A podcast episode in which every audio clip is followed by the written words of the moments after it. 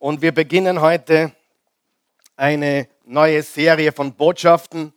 Eigentlich viel, viel mehr als eine Serie von Botschaften. Wir wollen uns heute oder heute beginnen, äh, auf eine Reise zu begeben. Eine Reise, vielleicht die wichtigste Reise in deinem Leben.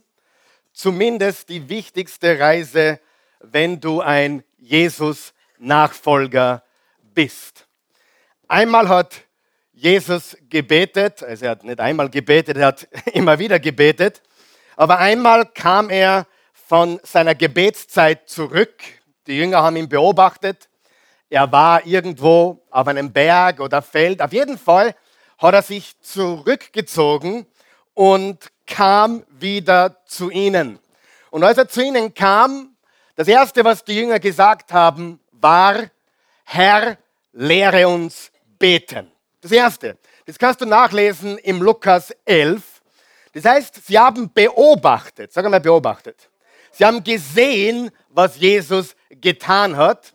Und sie haben also von Jesus gelernt, zum einen durch Beobachtung und zum anderen durch das, was er sie gelehrt hat.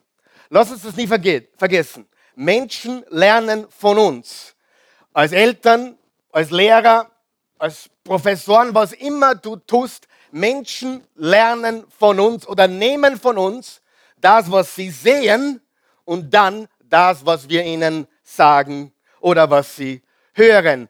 Jesus kam vom Gebet, er kam von der Gebetszeit und es gibt interessanterweise ungefähr, ich habe es gezählt, ich habe jetzt 14 oder 15 oder 16 Mal habe ich es gefunden, wo dezidiert geschrieben steht in den vier Evangelien, dass Jesus sich zum Gebet zurückzog. Jesus hat sich zurückgezogen in eine einsame Gegend. Es steht nicht genau, wo das war oder was es war, aber auf jeden Fall in der Einsamkeit, na, lass mich das neu definieren, in der Alleinsamkeit. Wer weiß, das ist ein großer Unterschied zwischen der Einsamkeit und der Alleinsamkeit. Und die Jünger haben gesehen, unser Meister, unser Rabbi, unser Herr, dieser junge jüdische Mann, der Jesus ja war, hat ständig das Gleiche getan. Er ging und zog sich zurück, um alleine zu sein mit seinem himmlischen Vater. Wer von euch glaubt, das wäre ein gutes Vorbild, eine gute Richtschnur für uns? Amen. Also ganz wichtig. er kam zurück und wie gesagt, das ist sehr wichtig, wie ich das heute einleite, lehre uns beten. Wir sehen, du bist immer wieder weg. Wir sehen, du bist immer wieder am Berg. Wir sehen, du bist immer wieder in diesem Kämmerchen und machst die Tür zu. Wir sehen das, aber sag uns, wie das geht. Sag uns, wie das geht. Und das ist sehr interessant aus folgendem Grund viele Gründe, aber ein Grund ist der, seine Jünger waren ja nicht irgendjemand.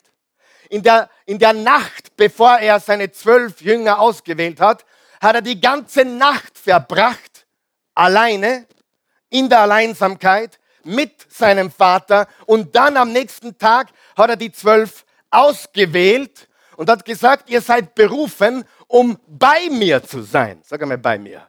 Um bei mir zu sein und dass ich euch aussende zu predigen.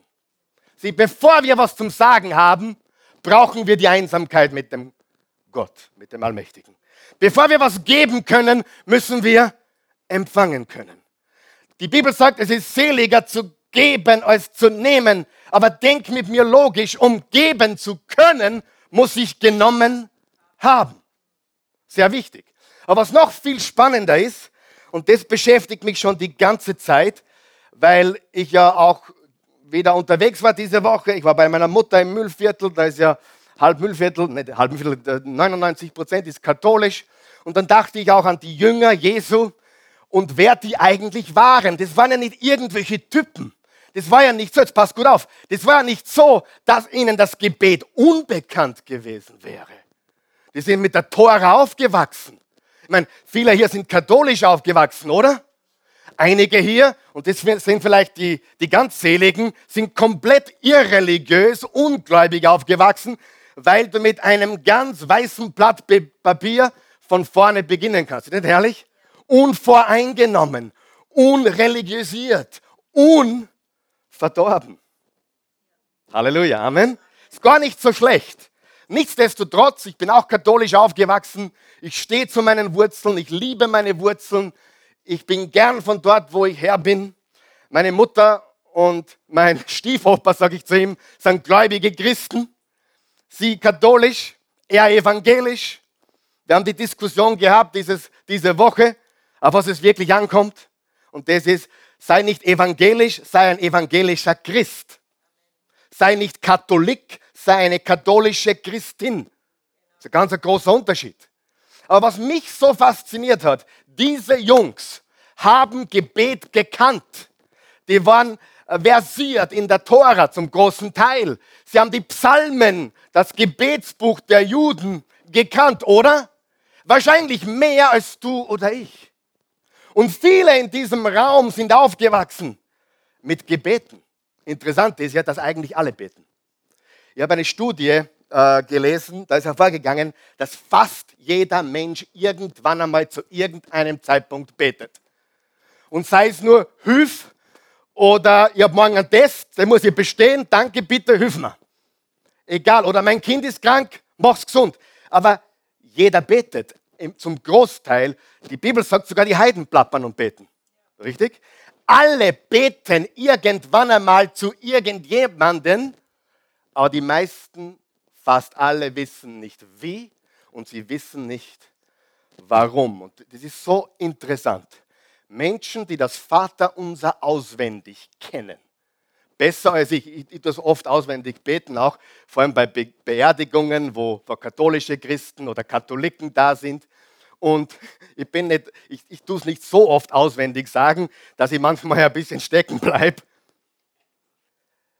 Zu dem komme ich heute noch. Das ist sehr wichtig, was ich jetzt gesagt habe.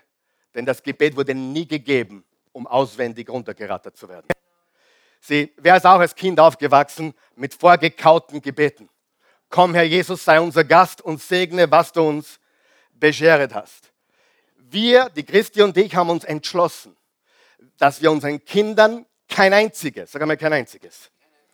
Wir haben unseren Kindern kein einziges, frag den Raphael, kein einziges, frag den Gabriel, frag die Kinder. Wir haben ihnen kein einziges vorgefertigtes Gebet gelehrt.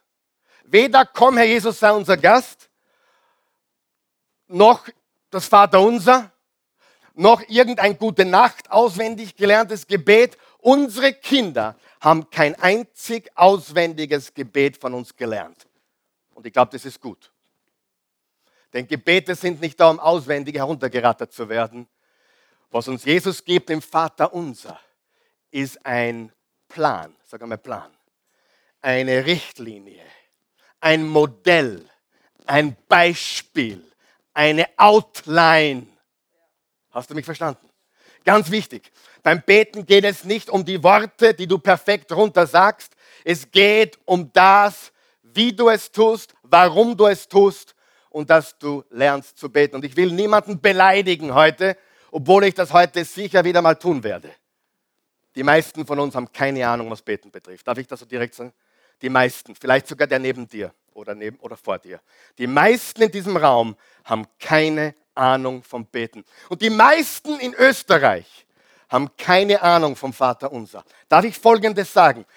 Fast jeder Österreicher in diesem Land, oder? Oder auch nicht Österreicher, hat das Vater unser zu irgendeinem Zeitpunkt schon heruntergesagt. Ja oder nein? Die wenigsten von ihnen haben es jemals gebetet. Ich sage das noch einmal.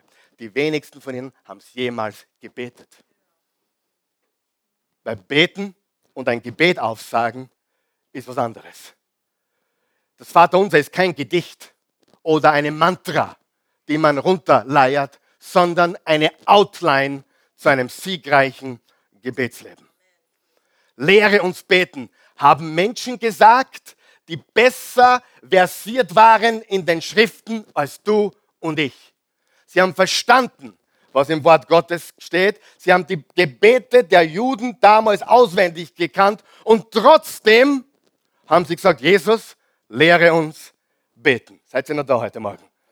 Was wir die nächsten sieben Wochen, ja, du hast richtig gehört, sieben Wochen tun werden, ist vielleicht die wichtigste Serie, die ich je gehalten habe. Und ich sage, nächsten Sonntag nehmen wir nur zwei Worte. Vater unser. Nächste Woche reden wir nur über Vater unser. Nur. Kannst du so lange über Vater unser reden? Kommen Sie. Vater unser. Die Basis, die wir haben, mit einem Vater zu sprechen, der uns liebt. Das ist unglaublich, oder? Also lehre uns beten. Ich habe vor drei, vier Jahren, und ich muss ganz ehrlich sagen, die von euch, die den Mittwoch verpassen, ihr verpasst so viel. Wenn du Mittwochabend nicht kommen kannst, ist überhaupt kein Problem. Du kannst die, die Unterrichtseinheiten, die Lehrstunden, die Lektionen über Vers für Vers durch die Apostelgeschichte, Vers für Vers durch den Römerbrief, Vers für Vers durch den Epheserbrief, Galaterbrief, Philipperbrief, jetzt haben wir den Kolosserbrief. Kannst du nachhören, gratis, solange es Strom und Internet gibt, auf all unseren diversen äh, Outlets, die wir haben. Ich habe vor drei, vier Jahren eine Entscheidung getroffen, oder besser gesagt eine Gewohnheit begonnen, nämlich die Bibel Vers für Vers zu studieren. Das tun wir am Sonntag nicht so häufig, obwohl wir es die nächsten Wochen tun mit dieser Passage Matthäus Kapitel 6, wo es ums Vaterunser geht. Aber ich kann dir sagen, wenn du mich fragen würdest, was war die wichtigste, die stärkste Gewohnheit, die du dir angewöhnt hast, die letzten drei bis vier Jahre, dann sage ich dir, ich studiere jeden Tag. Sag einmal jeden Tag. Jeden Tag. Das kann ich ohne zu übertreiben sagen. Ich studiere jeden Tag ein Stück Vers für Vers in der Bibel. Vers für Vers. Mein Ziel ist es, äh, irgendwann einmal, möge Gott mich so lange leben lassen, das ganze Neue Testament Vers für Vers unterrichtet zu haben. Vers für Vers. Wenn ich damit fertig bin, beginnen wir mit dem Alten Testament. Haben wir schon begonnen. Prediger, kannst du erinnern?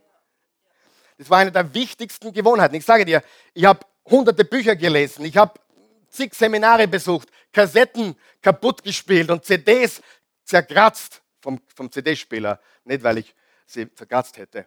Und ich sage dir, es gab noch nie etwas, was mein Leben so viel Kraft gegeben hat, wie Vers für Vers durch die Bibel. Freunde, die meisten Christen kennen das nicht. Was die meisten Christen machen? Oh, lieber Gott, spricht zu mir. Judas hängte sich. Also, nächster Vers. Geht hin und tut dasselbe. Und so, das ist jetzt kein Witz, das steht beides in der Bibel, oder? Steht beides in der Bibel. Ich, das, ich bin so aufgewachsen. Ich bin in einem Haus aufgewachsen, wo die christliche Charismatik in vollem Gange war. Der Herr hat gesprochen, Gott hat zu mir gesprochen, Gott hat zu mir gesprochen. Das habe ich regelmäßig gehört.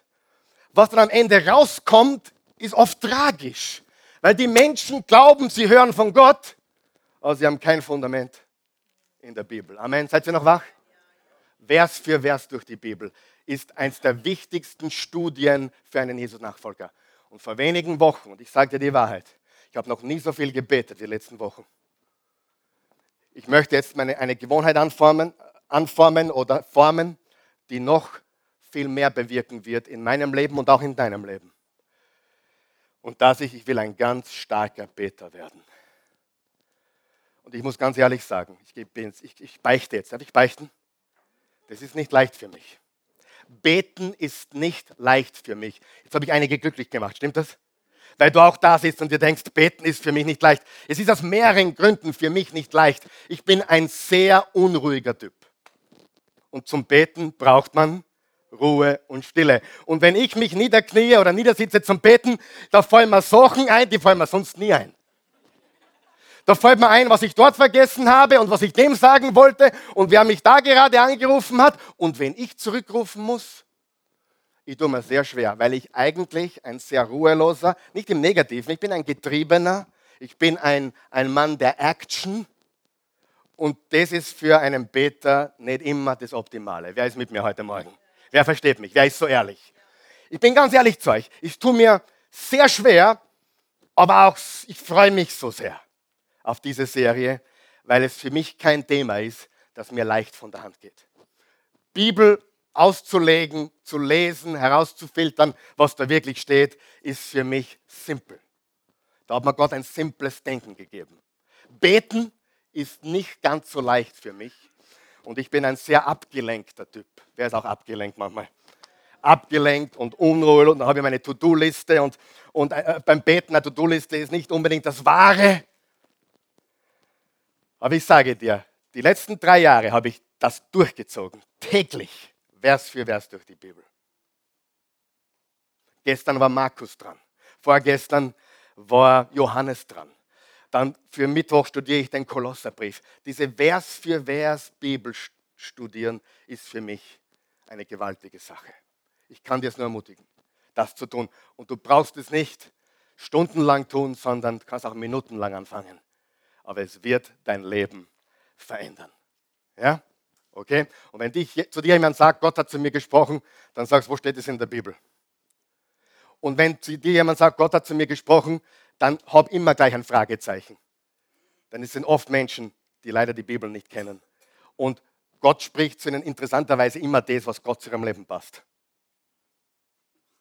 Habt ihr schon gemerkt? Ja, crazy.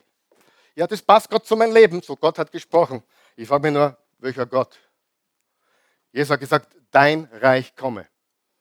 Nicht mein Reich, sondern dein Reich. Wer weiß, wir wollen alle unser eigenes Reich bauen.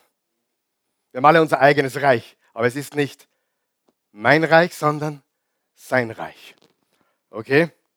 Das habe ich heute begonnen, wie ich gar nicht beginnen wollte, aber es ist nicht schlecht, oder?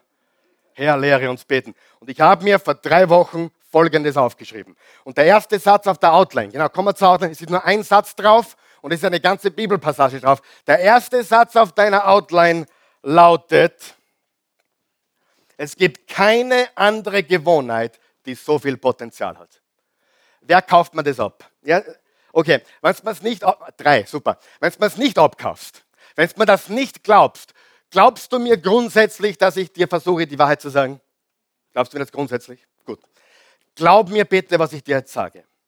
Nichts, was du derzeit tust, ist wichtiger als beten.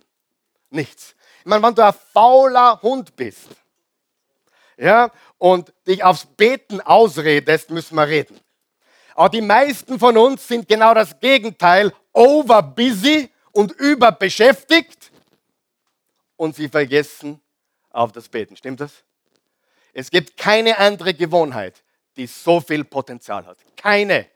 Nicht das Fitnessstudio, nicht dein täglicher Instagram-Post, nicht dein, dein, dein Buch lesen. Die Gewohnheit, die am meisten Potenzial in deinem Leben bringen wird, und darüber wollen wir heute reden, ist, sagen wir den Titel gemeinsam, der Titel heute lautet, eine Zeit und ein Ort. Sagen wir das gemeinsam. Eine Zeit und ein Ort. Das ist der Titel der heutigen Botschaft. Eine Zeit und ein Ort. Eine, Jesus hatte eine Zeit, wo er sich zurückzog und er hatte immer einen spezifischen Ort. Manchmal war es der Berg, Manchmal war es das Feld. Für dich ist es vielleicht der Kasten, wo du dich, der, der, der begehbare Schrank, wo du zumachen kannst. Aber ein erfolgreiches Gebetsleben beginnt mit einer Zeit und einem Ort. Und das ist ganz wichtig. Darüber werden wir heute reden. Ich habe mir Folgendes aufgeschrieben vor drei Wochen. Ich habe es auf Englisch aufgeschrieben. Ich lese es einmal auf Englisch, was heißt meine Worte sind, aus meinem Herzen kamen. Ich werde es versuchen, dann auf Deutsch zu übersetzen. Ich habe mir aufgeschrieben vor drei Wochen in mein Journal, Developing a strong, intense, intimate, great, focused, dedicated daily prayer life is the most important decision and action in my life. Eine starke, intensive, innige, großartige, fokussierte, hingegebene und tägliche Gebetszeit oder Gebetsleben ist die wichtigste Entscheidung und Handlung in meinem Leben. Einige sagen, ich kann immer noch nichts anfangen damit. Einige sagen, ich bin schon ganz gespannt, weil ich will endlich lernen zu beten. Ja? Meine Mutter hat mich gefragt diese Woche, sie ist katholisch, wie gesagt, und das seit 70 Jahren bete ich eh richtig. Was hältst du vom Vater unser?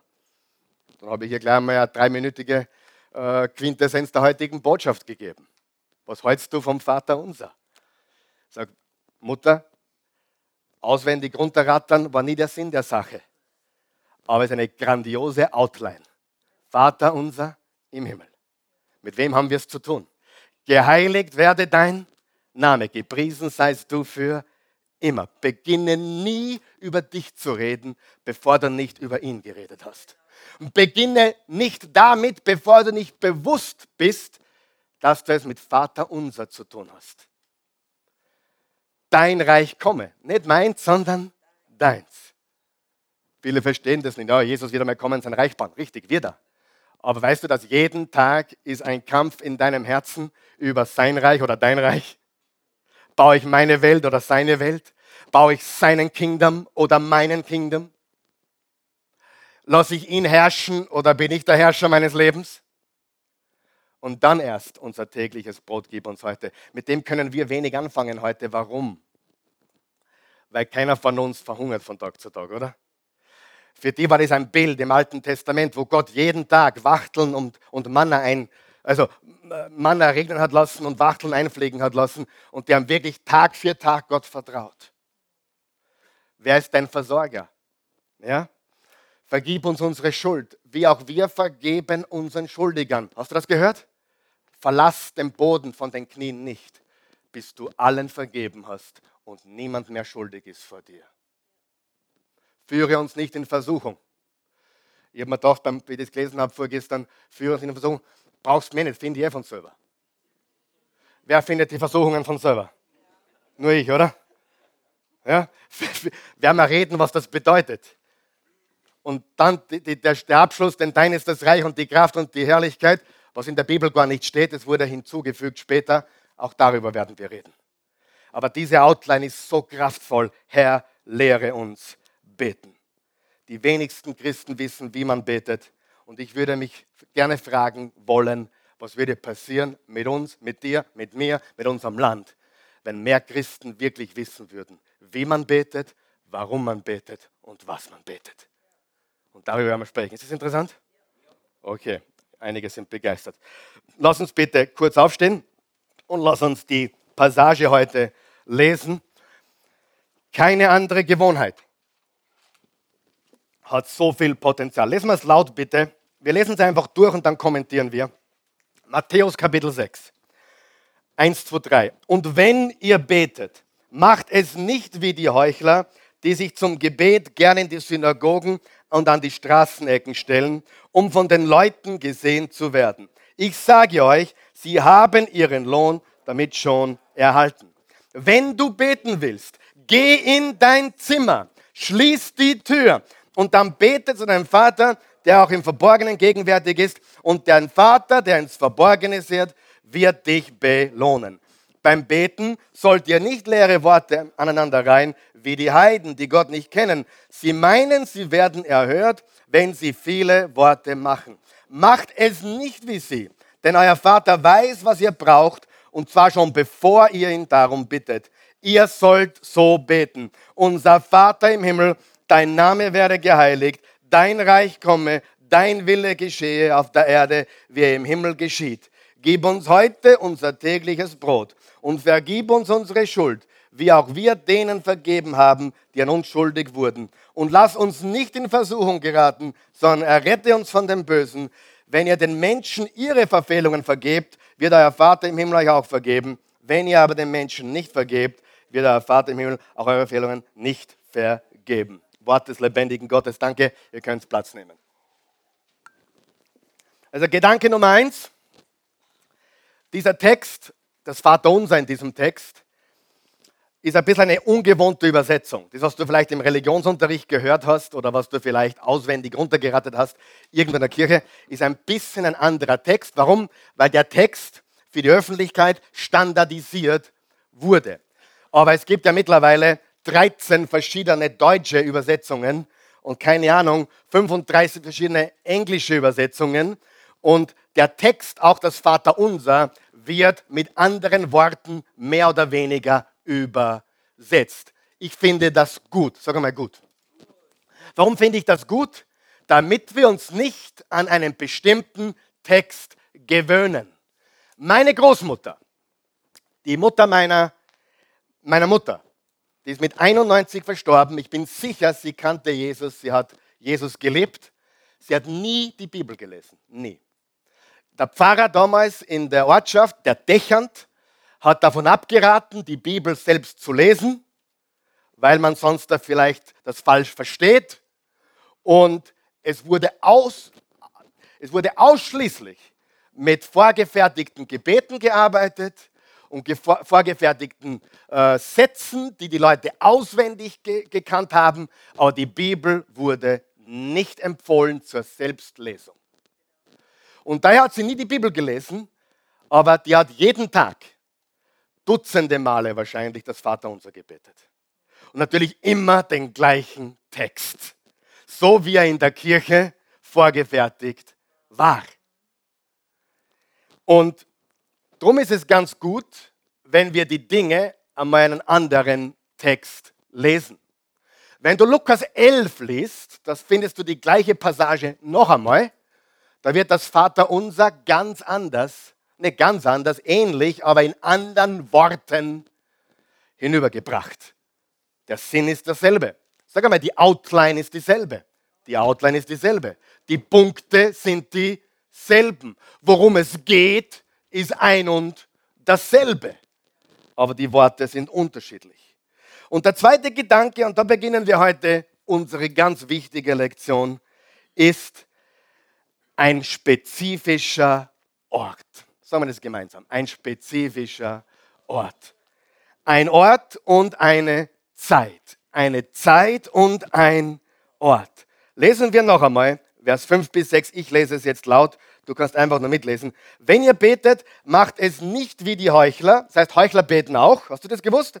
Die sich zum Gebet gerne in Synagogen und an Straßenecken stellen, um von den Leuten gesehen zu werden. Ich sage euch, sie haben ihren Lohn damit schon erhalten. Was ist der Lohn, den sie erhalten haben? Sie wurden gesehen. Ich würde wundern, wie vielen Menschen das heute wichtig ist. Deswegen tischen sie auf im Internet oder auf den sozialen Netzwerken, weil sie gerne gesehen werden wollen. Ich bin wichtig. Mein Leben ist interessant. Nichts spricht dagegen, ist okay. Aber wenn wir beten, um gesehen zu werden, dann bekommen wir einen Lohn und einen Lohn alleine. Und der ist, wow, schau dir den an.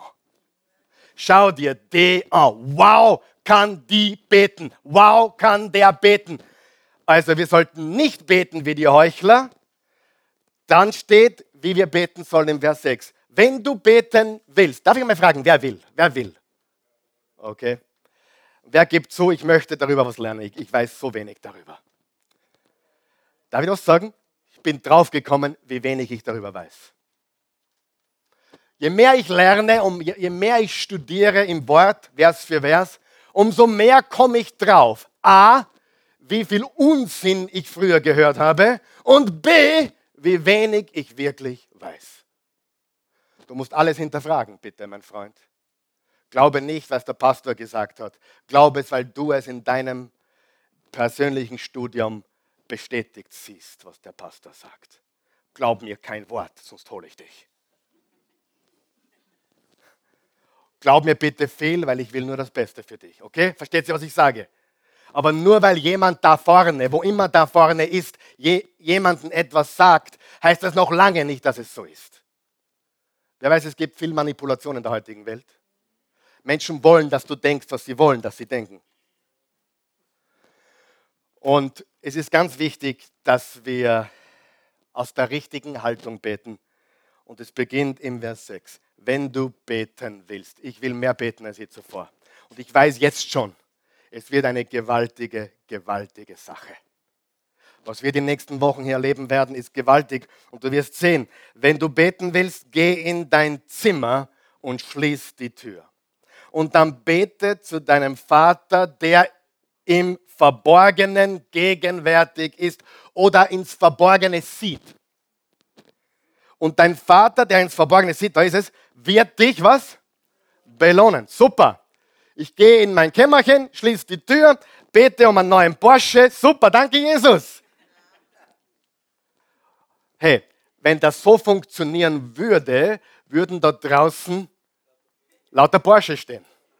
Oder was immer du gerne fahrst. Aber wer von euch weiß, beten funktioniert nicht so. Darf ich dir was sagen? Die Belohnung. Steht da, der Vater, der ins Verborgene sieht, wird dich belohnen. Steht es da? Was die Belohnung ist, werden wir heute noch lernen. Aber interessant ist, dass sie unspezifisch ist. Das ist sehr wichtig. Gott sei Dank. Weil Gott will nicht, dass wir ihn suchen im Kämmerchen hinter verschlossener Tür, weil wir erwarten, dass wir was Bestimmtes bekommen. Das will er nicht. Beten hat nicht den Sinn, dass Gott unseren Willen tut. Hör mir, hörst du mir zu? Der Sinn des Betens ist nicht, dass er seinen Willen mir recht macht, sondern dass mein Leben seinem Willen recht wird. Sieh, beten ist die Gemeinschaft mit Gott, wo ich mich seinem Willen füge. Nicht, Gott, tu endlich, was mein Willen weiß, sonst, sonst was. Nein, nein, nein, nein. Wir beten, damit wir ihm immer ähnlicher werden. Wir beten, dass unser Leben immer mehr seinem Willen entspricht, nicht unserem. Gibt er uns, was wir brauchen? Ja. Gibt er uns alles, was wir wollen? Nein. Wer ist froh darüber, dass in deiner Jugend nicht alle Gebete erhört wurden? Also, wenn mein Gebet von 1994 gehört, und dafür schäme ich mich heute, wenn mein Gebet 1994 erhört worden wäre, würde da unten jetzt ein Lamborghini stehen. Es gab eine Zeit, da wollte ich so ein Auto. Ich bin dann einmal einen gefahren und habe gewusst, brauche ich nicht. Habe ich vorher auch gewusst, aber ist wurscht. Dann war ich mir sicher. Aber weißt du, wir sollten dankbar sein, dass Gott eben nicht so arbeitet. Und er tut nicht alles, was wir wollen. Und manchmal ergibt das Ganze überhaupt keinen Sinn. Das Gebet erhört er und das lässt er sausen. Das Wichtige ist, dass wir in seinem Willen sind. Geh in dein Zimmer, schließ die Tür und bete zu deinem Vater, der auch im Verborgenen gegenwärtig ist. Und dein Vater, der ins Verborgene sieht, wird dich belohnen. Hast du das verstanden, was da steht? Ich habe mir da was aufgeschrieben und das meine ich so, wie ich es sage. Hörst du mir ganz gut zu? Wenn ich jetzt sagen würde, ich habe noch nie so Wichtiges gesagt wie heute in den letzten zehn Jahren, würdest du mir das glauben? Ich fühle es. Wie es rüberkommt, weiß ich nicht. Aber ich sage dir, das, was ich jetzt gesagt habe, die letzten Minuten, was ich heute sage, ist vielleicht die wichtigsten 15, 20 Minuten, die wir in den letzten fünf bis zehn Jahren hier gehabt haben. Nichts wird dein Leben so verändern wie Kämmerchen und Türe zu. Jeden Tag. Drei Komponenten, hör mir zu. Drei Komponenten. Zimmer, Türe zu, jeden Tag. Zimmer, Türe zu, jeden Tag. Du sagst, ich habe kein Zimmer. Berg, Alleine jeden Tag. Feld, Wald, versteht ihr? Auto, aber nicht beim Autofahren, sondern sitzt ins Auto in der Garage und bete. Sieh, der wieder was verraten. Die meisten von uns beten ja. Und die sagen dann, jetzt, jetzt möchte ich ein Mythos aufklären. Die meisten von uns sagen, man kann ja überall beten. Stimmt es? Kann man überall beten? Natürlich kann man überall beten. Kann ich immer beten? Natürlich kann man immer beten. Ich bete überall und immer. Aber das mache ich schon Jahrzehnte. Ich bete wirklich ständig. Nicht so, dass ich, dass ich immer laut bete, aber ich, ich bin im Auto, sage Danke Jesus. Ich bin im Auto, sage Hey, pass auf auf die Christi. Ich bin im Auto. Ich bete ständig unterwegs, egal. Das passt zu meinem Lifestyle, weil ich bin ja ständig on the go. Ständig busy, ständig getrieben, ständig beschäftigt. Ich habe sogar im Rapidstadion gebetet. Nicht für Rapid, aber ich habe einfach zu Jesus gesagt, danke.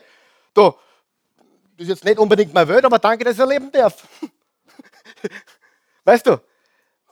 Ja, du kannst immer beten, überall beten und zu jeder Zeit beten.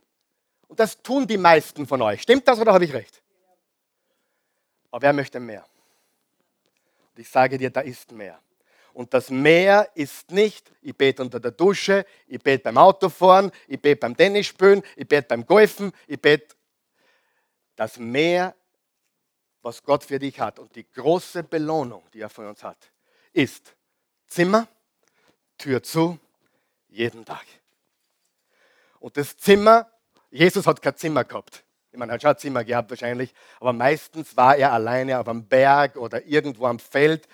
Sei kreativ, aber finde deinen Ort und finde deine Zeit. Du sagst, naja, ich habe nicht so viel zu sagen. Beginne mit dem, was du hast und mit dem, mit dem was du bist. Ich weiß ja gar nicht, was ich mit ihm reden soll. Fang einmal an, mit ihm zu reden. Und das werden wir die nächsten Wochen lernen. Vater unser, der du bist im Himmel, geheiligt werde dein Name. Beginn ihn zu loben, zu preisen, ihm zu danken. Sag, hey, nicht mein Reich. Gott, verzeih mir, dass ständig um mich geht und ständig um mein Brot und ständig um mein Business. Dein Reich, nicht mein Reich. Und bleib einmal da sitzen und vergiss einmal dein Brot und dein Konto. Schwierig, ich weiß. Aber es geht zuerst um sein Reich und später dann um unser Reich. Hilft das heute jemandem? Gut. Ein Ort und eine Zeit. Frage, was wäre, wenn du beginnen würdest morgen früh? Ein Ort, eine Zeit, zehn Minuten. Fünf, okay, fünf, fünf Minuten. Oder eine heilige Zahl, sieben Minuten. Wer glaubt, mit sieben Minuten kann man anfangen? Ja? Aber mach die Tür zu und schalt das Handy aus. In der heutigen Zeit würde hier stehen, wenn Jesus heute leben würde, würde er sagen, geh in dein Kammer, mach die Tür zu und lass Handy draußen. Richtig? Es, ist, es kommt auf dasselbe hinaus, aber ich habe heute eigentlich nur einen ganz wichtigen Punkt und der ist ein Ort und eine Zeit. Weil ich eines hundertprozentig weiß, dass ich das erst jetzt richtig verstehe. Die letzten Wochen habe ich begonnen zu verstehen. Ich habe nicht richtig gebetet. Ich habe immer gebetet, ständig gebetet und ständig habe ich mit ihm gesprochen, aber eine ganz andere Dimension kommt in unser Leben. Wenn es ein Ort ist, eine Zeit ist und jeden Tag. Ich drehe da um, die Oase meine Spazierrunden. Das ist ein Ort für mich, da gehe ich spazieren. Dann habe ich, ich habe mehrere verschiedene Orte, wo ich das mache. Auch hier, jeden Sonntag früh. Oder auch beim, ich habe mehrere Orte, aber bestimmte Orte, bestimmte Zeiten, jeden Tag. Ich sage es noch einmal. Ich glaube, es gibt nichts, was dein Leben so verändern wird. Charles Stanley sagt, richtiges Beten ist das beste Zeitmanagement der Welt. Ich meine, bringt das Sorgen was? Hey, manchmal haben wir es eilig, dann geben wir noch, dann geben wir noch ein bisschen Gas, dann müssen wir statt 130, ich rede jetzt von mir, ja, müssen wir statt 130, 160 fahren. Hoffentlich hört jetzt kein Polizist zu. Und die Christi auch nicht, die hat jetzt die Ohren zu, ja. Und dann glauben wir, ja, okay, jetzt bin ich von, von Wien ins Müllviertel unterwegs und dann spare ich mir zehn Minuten. Juhu. Und dann ist schon die Polizei da und alle zehn Minuten sind schon wieder weg. Sich zu sorgen, Abkürzungen zu machen. Ich habe mich noch nie in meinem Leben. Ich glaube, ich bin heute ein besserer Prediger wie vor fünf Jahren. Aber ich habe mich noch nie so viel vorbereitet wie heute. Könnte ich mich daherstellen und das Vaterunser auswendig unterrichten?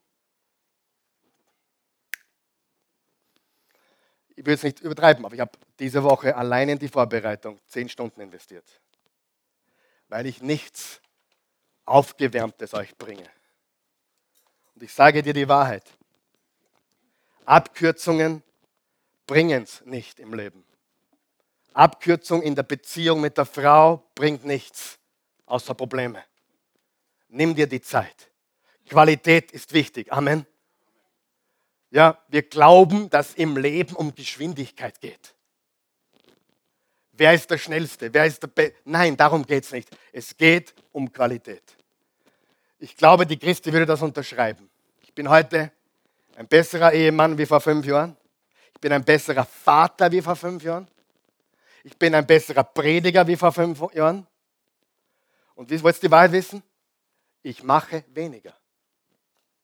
Ich mache nicht mehr überall mit. Neulich fragte jemand, willst du bei uns ein Event sprechen? Sage ich, nein, danke. Nein, habe keine Zeit dafür. Ich habe wirklich keine Zeit dafür. Ich habe kein Interesse, auf einem Event zu sprechen. Null.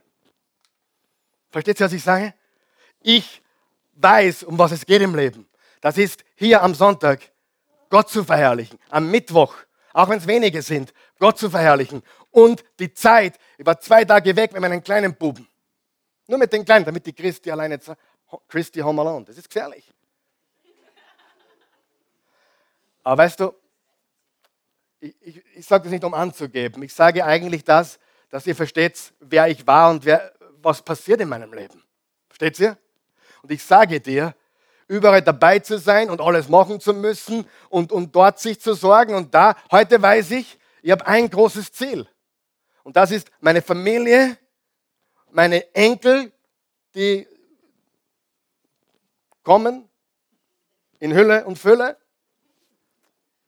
Ja, mal schauen wir mal.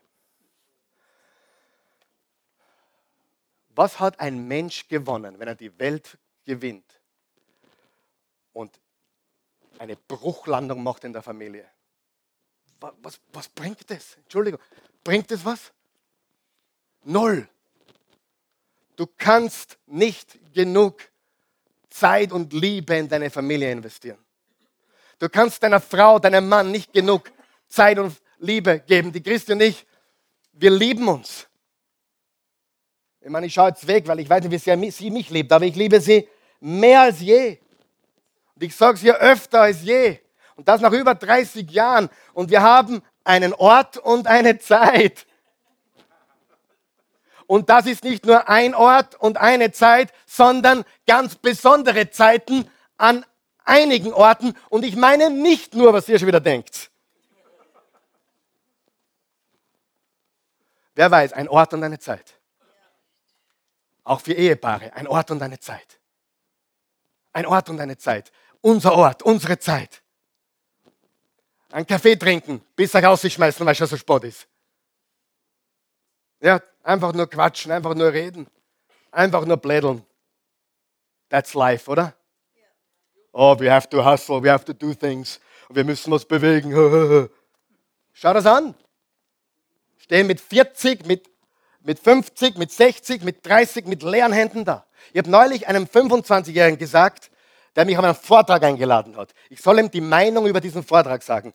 Und der Vortrag war schlimm. Und dann habe ich gesagt, bitte, bitte glaub mir, dass du, wenn du diesen Weg mitgehst, die nächsten zehn Jahre, du wirst in zehn Jahren zurückschauen. Und du wirst dich an dieses Gespräch erinnern jetzt mit mir. Du wirst dein Leben vergeudet haben. Das ist der falsche Weg. Da ging es um Universum und sich ausrichten nach der ultimativen Liebe und, und lauter Dinge, die geistlich und gut klingen, aber vollkommen verkehrt sind. Und diese Leute schauen zehn Jahre später auf ihr Leben zurück. Und solche Leute gibt es auch im Christentum, die beschäftigt sind mit ihrer Berufung. Und mit, mit dem und mit dem und mit dem und mit dem und schließlich stehen sie mit leeren Händen da. Darf ich es auf den Punkt bringen? Es gibt nichts Wichtigeres als die Zeit mit deinem Schöpfer auf deinen Knien. Es gibt nichts, was dein Leben so verändern wird wie das. Es wird dir so viel Zeit sparen, so viel Energie sparen. Es wird deine Ehe retten. Es wird, es wird deine Kinder wieder zurückbringen auf die Bahn. Es wird vieles in deinem Leben zurechtrücken, wenn du ins Zimmer gehst und die Tür zumachst jeden Tag. Amen. Satz ihr wach heute. Okay, gut. Zeit und Ort. Wie ich begonnen habe mit der Christi, wie sagt man heute, wie ich sie begonnen habe zu daten. Ich war am Vormittag in der Bibelschule, am Bibelcollege. Ich war 19, sie war 17.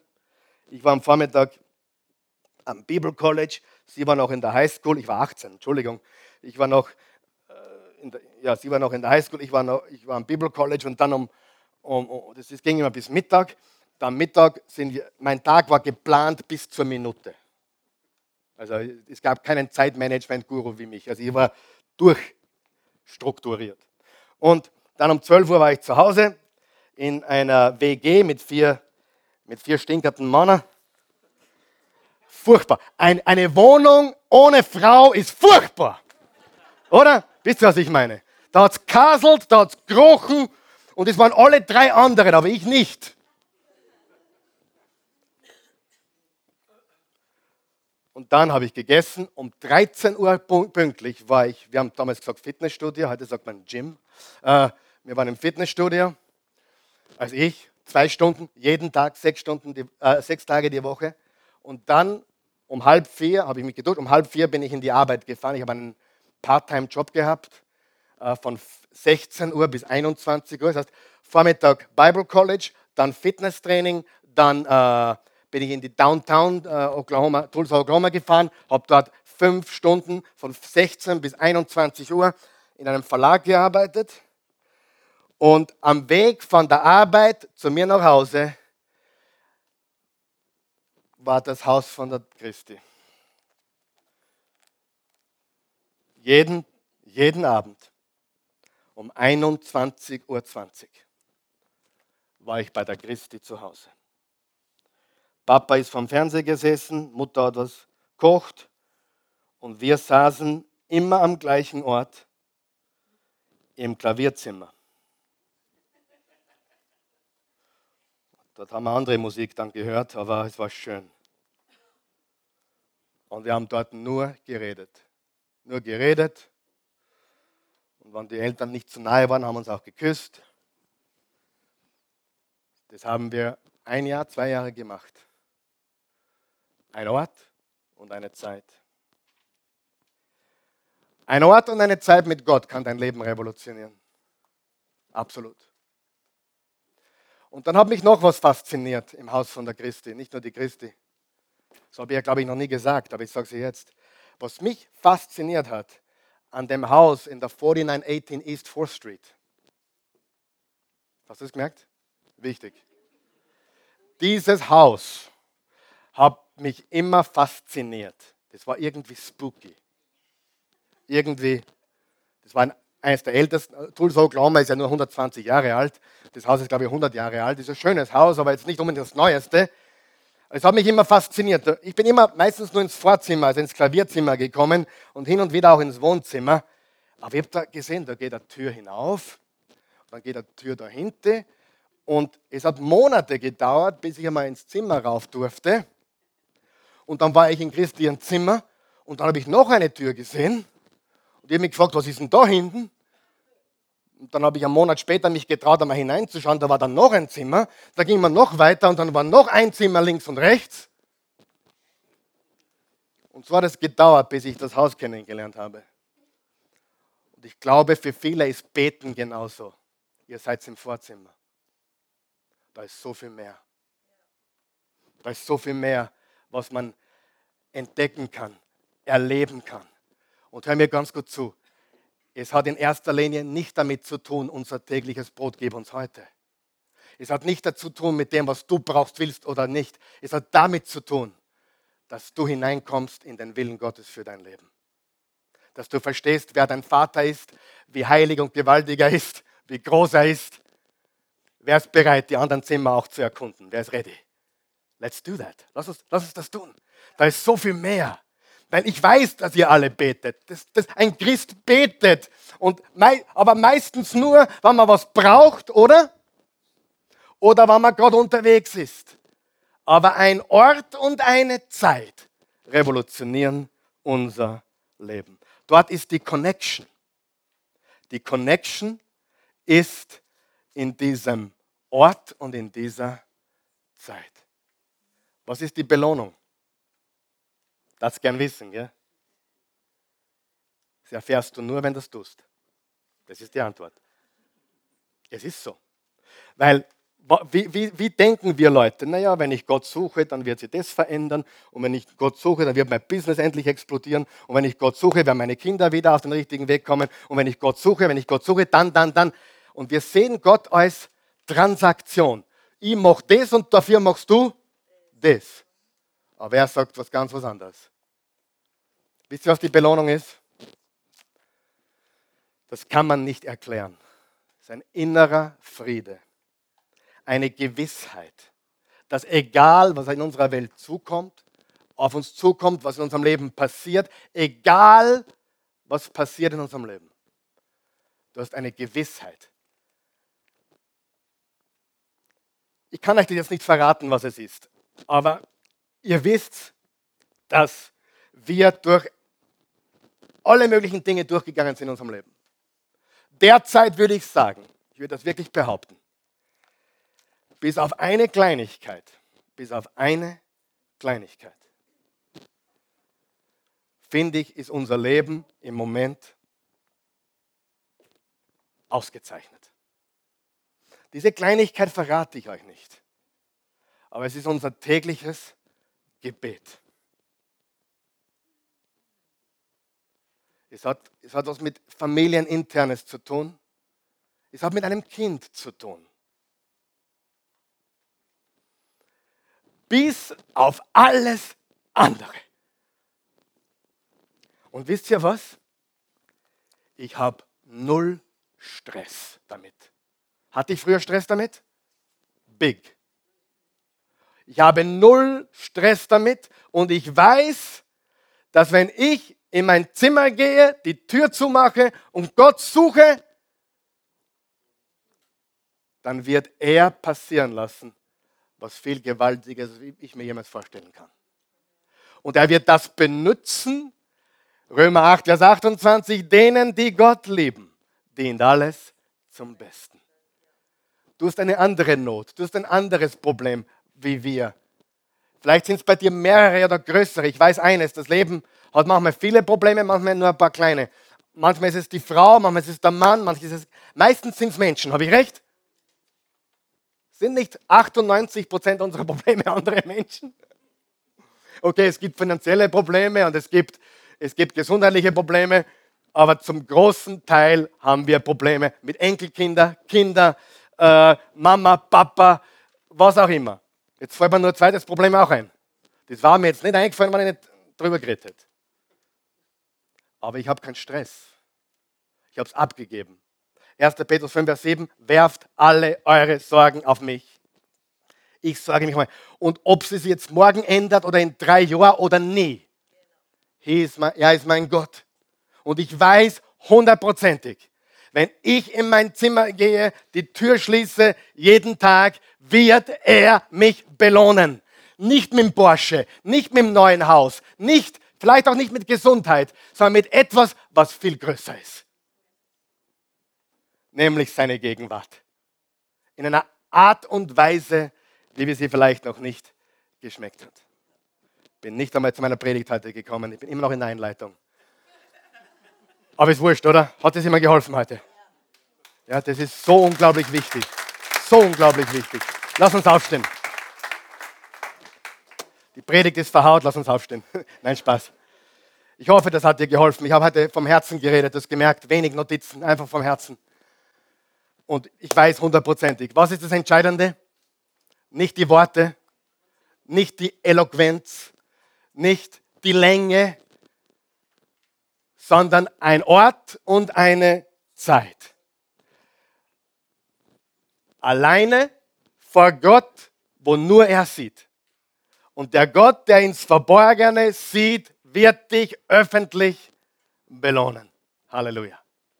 Lass uns beten. Guter, gnädiger Gott, wir danken dir für diesen Tag. Dies ist der Tag, den du gemacht hast. Wir sind so dankbar. Du bist unser himmlischer Vater. Du bist ein treuer Gott und wir dürfen zu dir kommen. Unser Vater. Was für eine Basis. Ja, die, die Heiden beten auch und die Heuchler beten auch, aber sie haben diese Basis nicht, den, den Vater. Wir wissen, mit wem wir reden. Wir wissen, mit wem wir es zu tun haben. Wir wissen, dass du nicht schaust, ob unsere Worte perfekt sind. Du liebst auch die Stotterer unter uns. So wie ein irdischer Vater sein Kind liebt, das stottert oder, oder nicht so schön ausschaut oder nicht so gut reden kann. Du schaust auf diese Dinge nicht. Du sagst, du wirst uns belohnen, wenn wir eine bestimmte Zeit und einen bestimmten Ort für dich bereitstellen, wo wir auf die Knie gehen und einfach beginnen, so zu beten, wie du uns gelehrt hast. Und das werden wir die nächsten Wochen lernen. Wenn du hier bist heute Morgen, du hast noch keine persönliche Beziehung zu Gott durch Jesus Christus, unseren Herrn und Erlöser. Die Bibel sagt im Johannes 3, Vers 16, so sehr hat Gott die Welt geliebt, dass er einen einzigen Sohn gab, damit jeder, der an ihn glaubt, nicht verloren geht, sondern ewiges Leben hat. Und im Römer 10 hat Paulus gesagt, jeder, der den Namen des Herrn anruft, ist gerettet. Jesus, du bist der Name des Herrn. Und ich danke dir für deine Güte. Und ich danke dir für deine Gnade. Und ich danke dir für dein Erbarmen. Du bist unser Vater. Ich habe mit Menschen gesprochen aus anderen Religionen seien es Buddhisten oder Hinduisten oder Moslems, andere Religionen, die können nicht zum Vater beten. Die trauen sich auch nicht zum Vater kommen. Aber wir dürfen zu unserem himmlischen Vater kommen, durch Jesus. Wenn du Jesus annehmen möchtest, heute und damit Gott wirklich für immer in deinem Leben zu haben, dann bete mit uns, guter, gnädiger Gott ich komme zu dir, wie ich bin. Danke für alles, was du mir gegeben hast. Durch Jesus. Vergebung, neues Leben. Und ich empfange das neue Leben jetzt. Ich empfange Vergebung für all meine Sünden, der Vergangenheit, der Gegenwart und selbst die, die ich noch begehen werde. Führe mich nicht in Versuchung. Hilf mir nicht mehr zu sündigen. Aber ich weiß, sollte ich, ist deine Vergebung und Gnade größer. Jesus, mein Leben gehört jetzt dir. Ich lege es in deine Hände. Von jetzt an kann ich sagen, Vater unser. Vater unser. Nicht mehr Richter, nicht mehr nur Gott, sondern Vater unser. Ich kann sogar sagen, Vater meiner. Ich danke Jesus. Amen. Ich sage dir, heute ist der letzte Feriensonntag. Wir gehen jetzt, we're gonna take care of business, baby. We're gonna, wir werden, wir werden ins Eingemachte gehen. Wer sagt, okay, ah, das klingt spannend, ich möchte beten lernen. Ich möchte wirklich lernen, zu beten. Nicht mehr nur, Gott gib mir das und das musst du noch richten und meine Zehe tut weh, sondern Tür zu, auf Zimmer, Tür zu auf die Knie und der Gott, der ins Verborgene sieht, wird mich öffentlich belohnen. Das ist die Reise, die wir heute begonnen haben und wir hören nicht auf, bis wir gelernt haben, wie man betet. Unser Vater im Himmel, geheiligt werde dein Name. Dein Reich komme, nicht meins, deines. Unser tägliches Brot gib uns heute. Bedeutet eigentlich mehr oder weniger nicht, gib mir alles heute, sondern ich erkenne, woher alles kommt. Ich glaube, es ist auch ein guter Anfang zu erkennen, warum mein Kühlschrank auch tatsächlich jeden Tag voll ist warum der Tank in meinem Auto gefüllt ist. Und ich vergebe und ich werde nicht aufhören zu beten, bis ich jedem meiner Schuldiger vergeben habe. da kannst du dich glücklich beten. Und ich sage dir, na wirklich, immer Freude. Und hey, wenn du, wenn du vorhast, na, ich, ich bete jetzt heute und der Herr vergibt mir eh wieder, lass bleiben. Bete, nicht weil du nie wieder sündigen wirst, aber bete mit dem Vorsatz.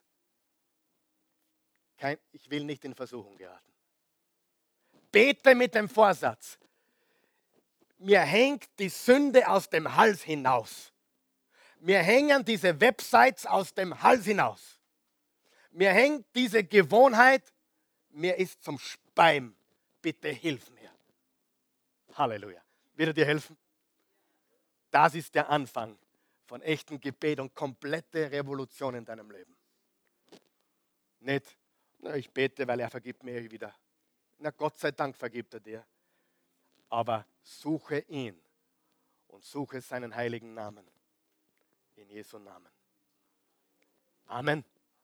Amen.